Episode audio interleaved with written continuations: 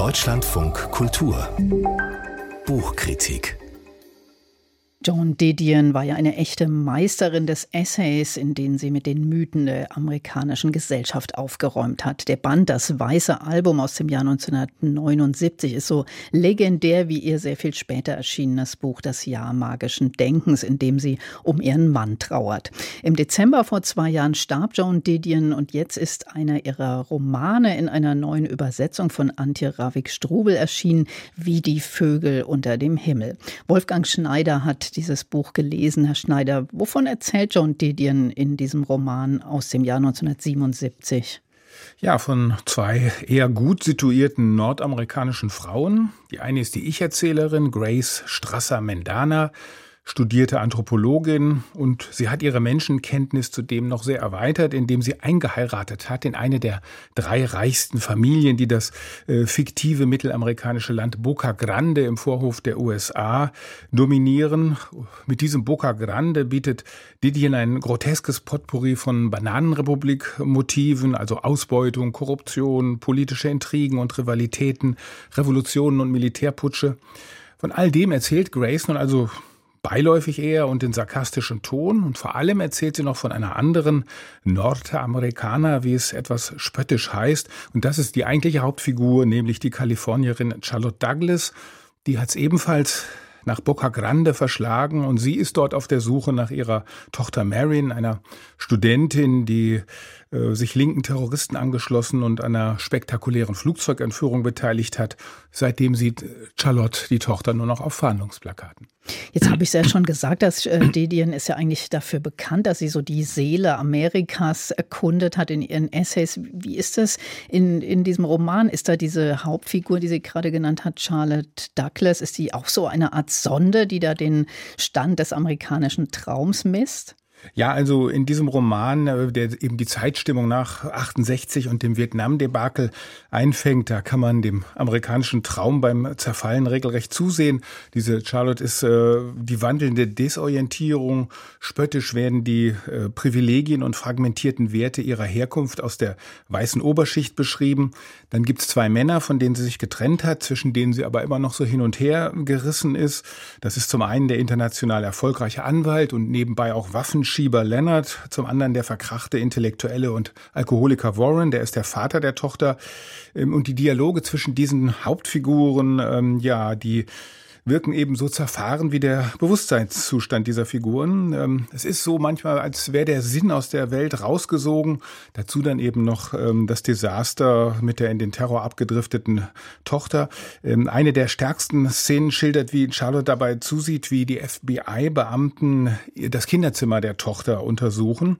Naja, und am Ende versucht eben Charlotte auch diesen Neuanfang in Boca Grande, wo sie die Tochter vermutet und wo sie sich mit der Erzählerin Grace dann anfreundet. Was hat die eigentlich für eine Funktion? Das habe ich jetzt noch nicht so richtig verstanden, warum Didion da so eine zusätzliche Erzählerfigur noch drin hat.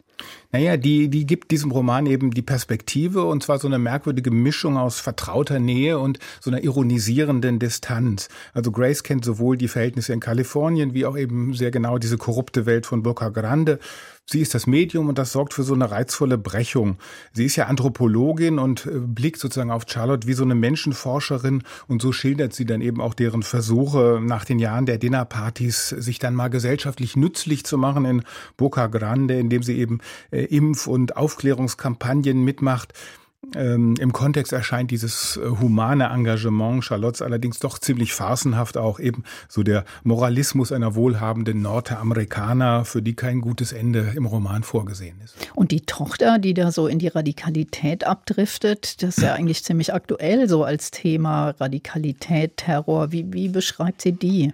Tja, also wenn man jetzt an die US-Elite-Unis guckt, wenn man da aktuell sieht, wie sich 20-Jährige im Zeichen des äh, Postkolonialismus dann äh, für, für Hamas-Terror begeistern, also da kommt einem dieser Fall gerade zu beklemmend aktuell vor.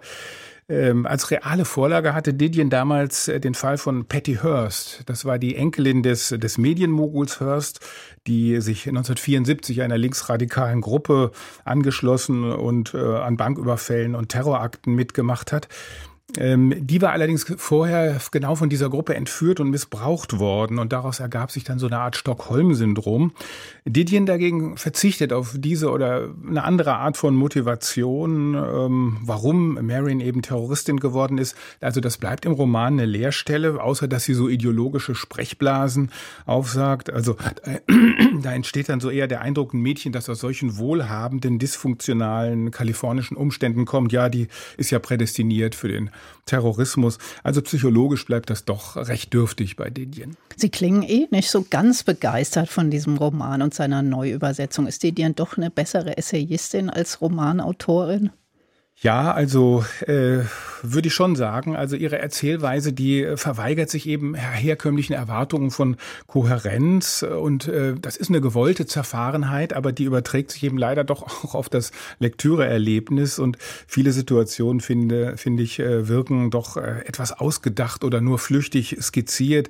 Die Autorin führt die Auto äh, für die Figuren sehr vor, so dass ich zumindest als Leser dann auch nicht so viel Anteilnahme für sie aufbringen konnte. Also tatsächlich ist sie als Essayistin besser, aber der Roman bietet schon also ein sehr suggestives Zeitbild und er hat starke Szenen und wirklich, also sie war eine dolle Stilistin und hat brillant geschriebene Passagen und das ist eben auch sehr gut übersetzt von Antje Ravik-Strubel. Ich würde sagen, zwei Punkte prägen ihren Stil. Das ist die an Hemingway äh, geschulte Lakonie und ebenso ihr ganz eigenwüchsiger Sarkasmus und beides vermittelt sich eben durch Antje Ravik-Strubels Übersetzung sehr gut. Wolfgang Schneider über John Didions Roman Wie die Vögel unter dem Himmel aus dem Englischen übersetzt von Antje Ravik-Strubel und erschienen ist das Buch im Ullstein Verlag. 336 Seiten hat es und es kostet 23 Euro.